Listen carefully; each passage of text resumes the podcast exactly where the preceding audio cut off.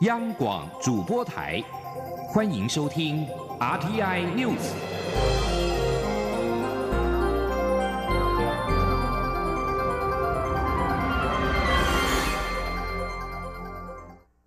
各位好，我是主播王玉伟，欢迎收听这节央广主播台提供给您的 RTI News 新闻。首先带您关注。蔡英文总统今天在总统府接见一百零七年度全国模范公务人员代表。总统表示，国家发展与公务人员的表现息息相关。而他也重申，在新年谈话当中的内容，今年总统会以拼民生、护民主、守主权作为施政的目标与主轴。蔡总统期许全体文官能够恪尽职守，在各自的专业岗位上继续为台湾打拼。前的记者欧阳梦平的采访报道。蔡英文总统在接见去年度全国模范公务人员代表时表示，身为公务人员，最重要的使命就是本于职责，热心为民服务。此外，随着科技日新月异，社会快速变迁，如何在工作岗位上持续学习、不断创新，也是公务人员必须面对的挑战。总统并特别介绍几位获奖者，包括协助建立国会频道意识转播、导入手语翻译的立法院公报处处长尹章忠，协调跨域整合强震及时警报系统的行政院灾防办公室副主任王怡文。推动住宅法修法、社会住宅新办计划以及包租代管等配套措施的内政部营建署组长朱庆伦，以及总统府负责重要文稿翻译的科长卢秀莲等。总统表示，就是因为有这么多优秀同仁的贡献，政府规划的各项重大政策才能克服难关，稳健推动。他也期许全体文官能够继续为台湾打拼。总统说。今年因应国际跟国内局势的变化，我会以拼民生、护民主、守主权为施政的目标跟主轴，尽全力为台湾人民谋求最大的福祉。我也期许全体文官的同仁恪尽职守，在各自的专业岗位上继续努力为台湾来打拼。总统最后再强调，国家的发展与公务人员的表现息息相关。他期勉行政团队新的一年一起加油。中央广播电台记者欧阳梦平在台北采访报道。继续关注外交议题，外交部今天表示，太平洋友邦诺鲁总统瓦卡抗力一行十三人应中华民国政府邀请，从今天起到十一号来台进行国事访问。在台湾期间，除了会晤蔡英文总统以及接受国宴款待之外，还将前往台中参观花博、高雄访视港口建设。外交部指出，诺鲁是我国忠实友邦，长期在国际场域积极驻台，两国多年来在医疗卫生、能力建构、洁净能源、农业合作以及文化交流等领域合作紧密，成果丰硕，双边邦谊坚实。瞩目，台湾也自去年六月起实施诺鲁人民来台免签证措施，未来两国与民间交流必将更为热络。继续关注的是政坛焦点，蔡英文总统日前提出两岸交流的四个必须，以及中共领导人习近平提出九二共识、一国两制等说明。在政坛引发后续的效益，被视为国民党明日之星的蒋家第四代国民党立委蒋万安日前公开认同蔡英文总统的四个必须，引发正反评价。蒋万安今天表示，无论谁担任总统，这四个必须，台湾民众都会支持。不过，对于蔡总统说台湾从未接受九二共识的说法，蒋万安表示无法接受。他说，因为过去的两岸交流就是奠基在九二共识之上。前的记者肖兆平的采访报道：蔡英文总统日前向中国提出四个必须，其中包含必须正视中华民国台湾存在的事实，必须尊重两千三百万人民对自由民主的坚持，必须以和平对等方式处理歧义，必须是政府和政府所授权的公权力机构对谈。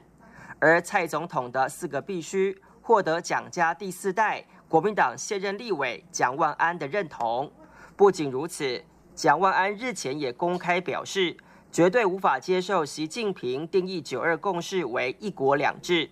蒋万安的态度随即引发正反评价。外界认为，蒋万安认同蔡英文总统的四个必须是失言，蒋万安七号受访时，虽然没有针对认同多加琢磨，但换个方式表达对四个必须的支持。他说：“我想无论谁当总统，都支持中华民国存在的事实，台湾人民对自由民主的坚持，用和平对等的方式来解决两岸的歧义，由政府授权公权力。无论谁当总统啊，我想这四个坚持哦，台湾民众。”都会支持。蒋万安也指出关键问题，他将“九二共识”跟“一国两制”分开论述。他说：“关键是台湾大多数的民众是无法接受‘一国两制’，而‘九二共识’它的核心是一中各表，一中是中华民国，基础是中华民国宪法，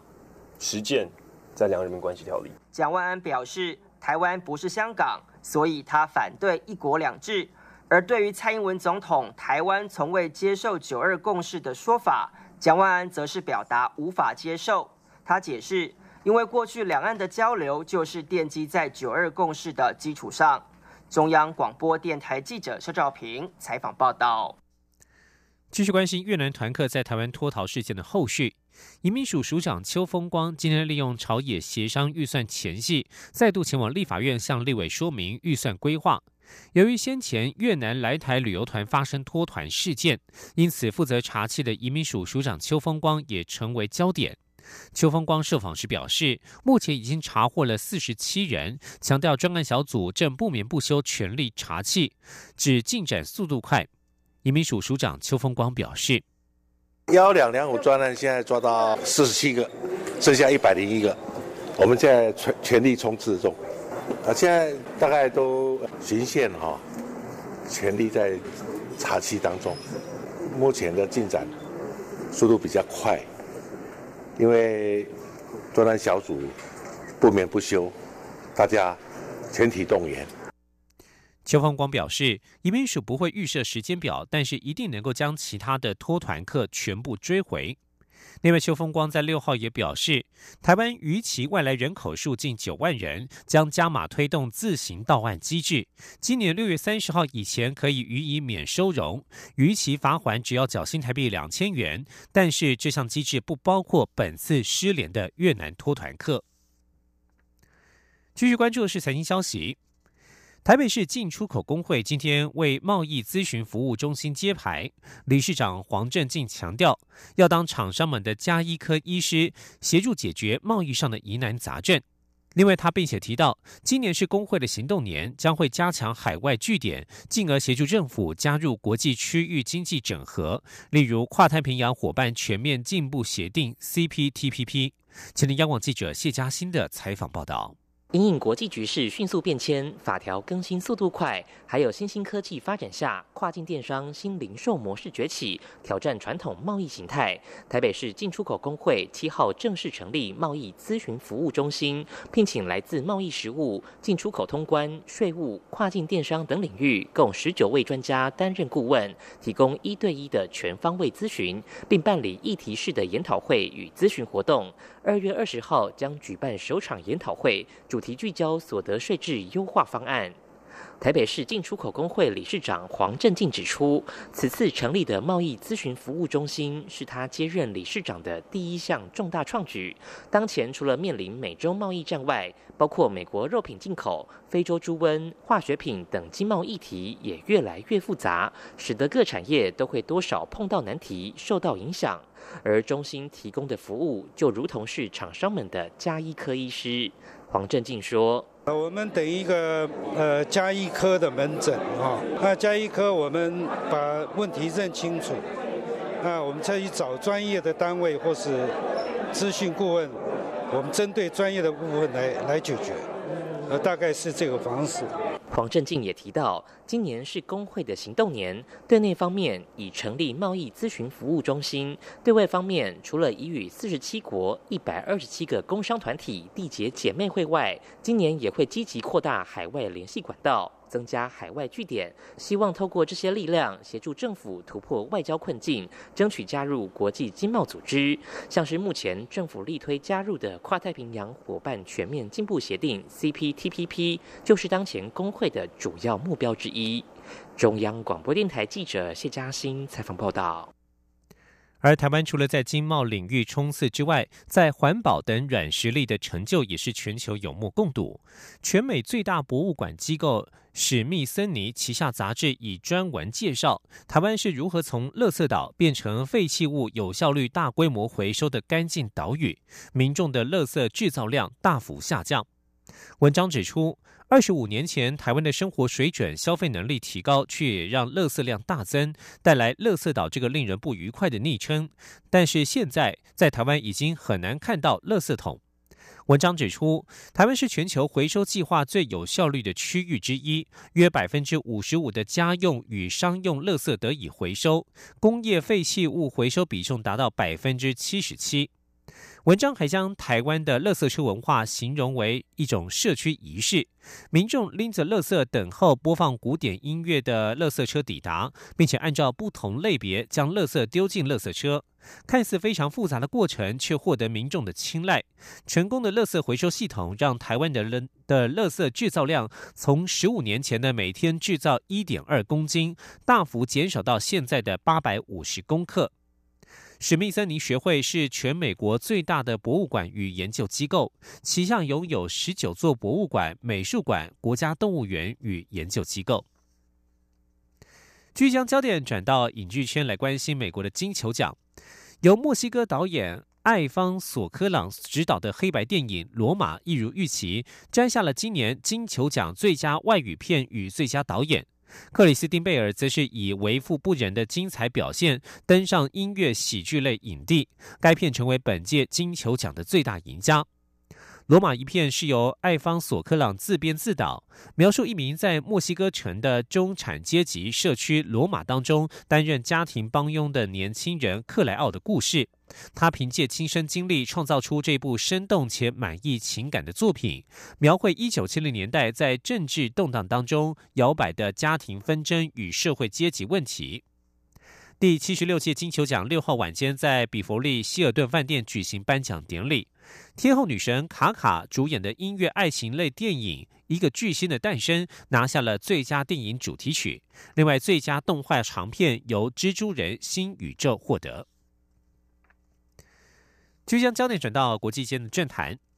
美国总统川普六号立场坚定，要求国会拨款数十亿美元在美墨边界筑墙，声称在这一项具有争议性的议题上，他获得自身阵营的巨大支持。而在此同时，美国联邦政府局部停摆已经进入到第三周。川普并且再次警告，他可能宣布进入国家紧急状态，在未获得国会同意之下进行筑墙。重量级众议院民主党议员西夫则是立即驳斥有关国家紧急状态的说法。他指出，前总统杜鲁门当年试图将钢铁业国有化，结束寒战时期的劳工罢工时，也曾经来过这招，但是遭到最高法院拒绝。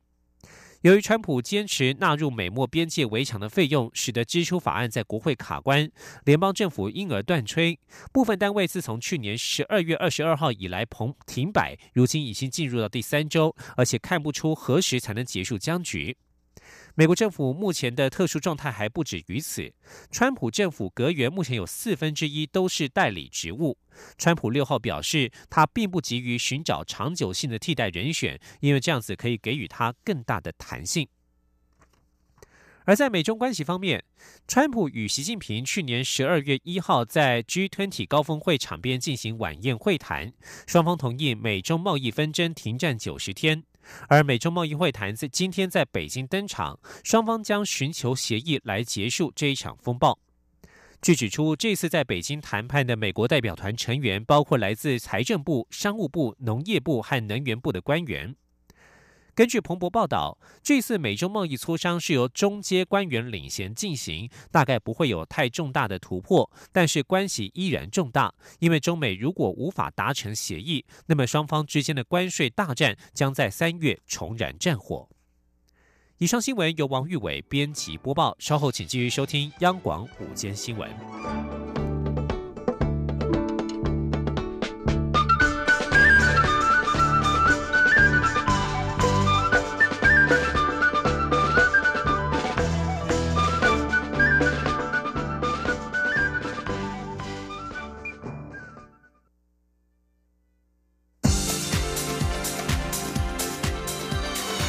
这里是中央广播电台台湾之音，欢迎继续收听新闻。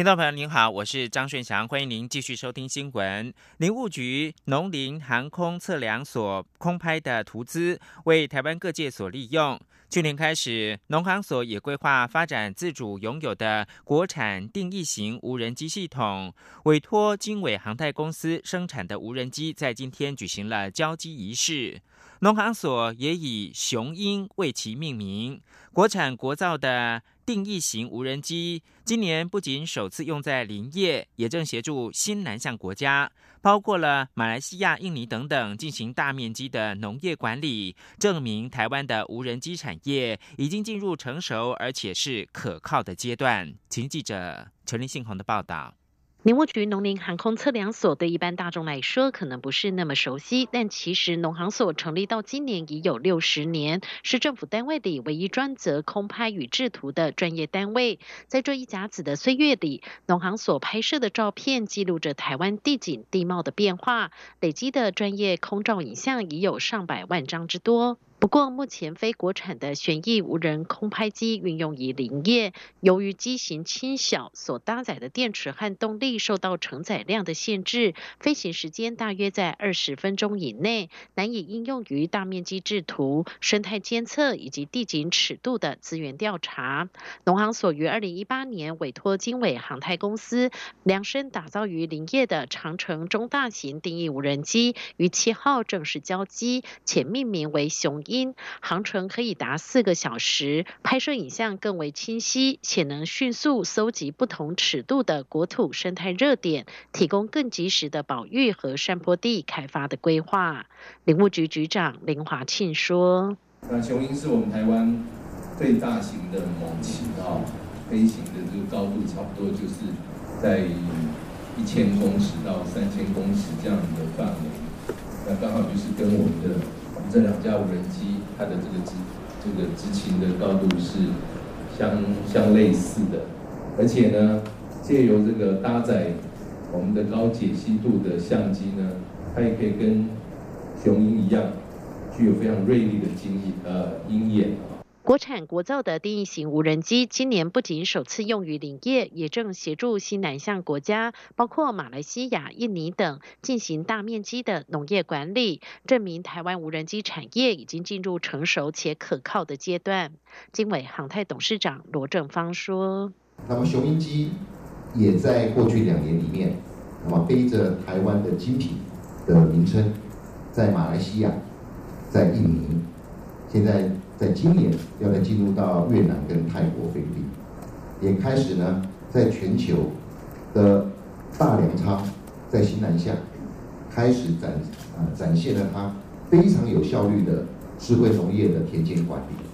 罗正芳受访时也表示，台湾制造的无人机受东南亚国家青睐，除了 CP 值高，另外就是值得信任。像是中国制造的无人机，不少国家心里仍有芥蒂；至于美国制造的无人机，则因为有地缘政治考量，也不见得愿意卖给每个国家。中央广播电台记者陈林信宏报道。除了科技新南向，在教育新南向方面，一所大学日前是举办了印度日文化分享活动，邀请领队冉安平担任讲师，揭开印度文化神秘的面纱，并且跟师生们聊起了孙悟空跟哈努曼相似处。记者陈国伟的报道。一所大学为校内教职员及学生举办印度日文化分享活动，担任讲师的领队冉安平表示，他是从接触印度舞开始，一步步认识印度的历史与文化。在当上领队后，也开始带印度团。冉安平说，一般人对印度文化觉得很神秘，其实，在古文明方面有许多相通处，像是中国四大奇书《西游记》里的孙悟空，与印度传说的哈努曼在角色设定上就很相似。孙悟空从哪里来的？是胡适讲的一句话。他说：“这个孙悟空啊，不是国产货，这个孙悟空是印度进口舶来品。为什么？因为印度神话里面有一只猴神叫哈努玛，哈努玛呢飞天遁地，变大变小啊，然后呢非常的调皮，然后又很神通广大。这样听起来有没有很像孙悟空？”当天也有台湾学生穿起印度传统服饰，一所大学印度生施萨瓦更是亲手料理鹰嘴豆咖喱，让参与的校内职员吴新荣觉得很有趣，让我认识到更多印度的文化，然后更多不一样它的文化内涵，就有别于一般我们在呃新闻或者是宝莱坞认识的印度，然后也会希望未来有机会可以到印度去实际看看这个地方。现场端出各式印度咖喱，结合洋葱、姜、蒜、辣椒与多种在地香料，让师生边吃边冒汗。马来西亚学生廖长耀说：“就有一点辣，就感觉很像马来西亚的印度咖喱那样，所以就很有那种家乡味道。”施萨瓦现在就读智慧化自动控制学士学位学程。他说：“台湾和印度都位处亚洲，让他在台湾生活比较没有适应上的问题，而且学校的环境也很国际化。他觉得台湾人很懂得互相尊重，所以很喜欢台湾。”中央广播电台记者陈国伟采访报道。政治新闻方面，外交部透过推特发文批评中国连自己的猪都管不好。外交部发言人李宪章今天表示，这篇推特内容只是一个简单的讯息，主要是要预请中国做好猪瘟的内部控管跟疫情通报，不要因为政治因素造成防疫漏洞，更应展现一个负责任大国态度，实事求是检讨其内部的管控以及疫情通报的问题。外交部透过推特表达立场，虽然得到网友热烈回应，但是发声管道跟语气仍迎来不同的看法。外交部的资深官员表示，在推特或脸书这样的新媒体平台，使用不同于传统官方回应的庶民用词，有助于表达立场，外界不需揣测或者是过度解读背后有着什么样的特殊动机。国民党九号将邀集执政的十五个县市首长举办两岸城市交流的闭门会谈，而且规划设立两岸交流委员会。国民党大陆事务部主任周继祥今天表示，未来将透过党的平台协助执政县市首长建立城市交流。党务人士表示，座谈会是希望凝聚执政县市首长的两岸立场。不论总统府近日对九二共识的抨击如何，国民党仍然会尽量追求执政的最大效益。记者王维婷的采访报道：国民党九号将举办两岸城市交流闭门会谈，执政的十五个县市首长都会出席会议，就两岸议题交换意见。预料国民党当天将重申九二共识一中各表的立场，凝聚县市首长两岸交流的共识，且会设立两岸交流委员会。当天会议将聚焦两宜执政县市与中国的城市交流。大陆事务部主任周继祥七号受访时表示，两岸交流委员会的运作方式与功能将交由当天出席的县市长共同讨论后决定。初步规划会用国民党既有的平台协助县市城市交流。周继祥说：“现有很多平台嘛，那都开放出来给他们那些县市长来用。好，我们在那个协助的一场。”在总统府近日强势回击中国国家主席习近平的谈话后，国民党同整执政县市首长的两岸交流立场，坚守九二共识一中各表，颇有地方包围中央的味道。党务人士指出，国民党两周前就敲定举办这场座谈会，除了当成选后党内的两岸共识营之外，也搭配希望执政县市首长列席中常会的安排。该人士指出，现况就是地方包围中央。不论习近平有无发表谈话，与县市首长的座谈会仍会举办。只是习近平谈话后，让这场会议受到瞩目。他表示，对国民党来说，只要是对执政有利的部分，都会尽量追求放大其效益。中央广播电台记者王威婷采访报道。岁末年终又到了企业陆续发放年终奖金的时刻，不过几家欢乐几家愁。人力银行今天公布二零一八企业年终发放现况，发现有八成三的企业会发年终，平均是一点二七个月，较二零一七年微幅下滑零点零七个月。其中是以资讯科技业发放的年终最高，平均有近两个月；营建不动产业则是垫底，平均发不到一个月。记者杨仁祥、杨文军的报道。在白饭上淋上卤肉酱汁，配上爽脆的笋丝，香喷喷的卤肉饭就完成了。这位年仅二十五岁的国瑞，自己投资新台币二十万元创业，在土城开了家小吃店。虽然当老板没有年终奖金可领，但收入跟自由度都增加。就是可以收价少一点，然后自己赚多一点，或者是弹性收价多一点，然后就是赚多一点的话，可以收比较多这样，也不会被公司卡死这样子。不过，这位三十六岁的 Mark 就没那么幸运。他担任保全近三年，从来没领过年终奖金。唯一的经验是公司发放象征性红包，一打开竟是一百元礼券两张，让他哭笑不得，也让他决定考公职，争取更好福利。他说：“因为我觉得就是做做保全这一行，年终不读嘛，都是靠一份固定的薪水。”那想说自己拼拼看，考公职，转换跑道，抢个铁饭碗，看可不可以好一点。人力银行七号公布最新年终发放现况调查，发现有八成三的企业会发年终，平均一点二七个月，较二零一七年微幅下滑零点零七个月。以资讯科技业发放的年终最高，平均有近两个月，其次为金融业一点三五个月，营建不动产业则是敬陪末座，平均发不到一个月。一一人力银行公共事务部暨职涯发展中心总经理李大华说：“那么最不好的一个产业，我们看到哈，这就是营建不动产这个产业。那最主要我们也看到，也就是在交易量方面哈，还是一样有量缩。所以这边我们看到，在年终奖金期待的部分哈，就会比较没有那么的理想。调查也显示，百人以上规模的企业发放年终奖金的意愿最高，五十人以下的企业发放意愿最低。可以看出，具有相当规模的企业。”因为财力雄厚，较不易受到景气波动冲击年终奖金的发放意愿。中央广播电台记者杨仁祥、杨文君在台北的采访报道。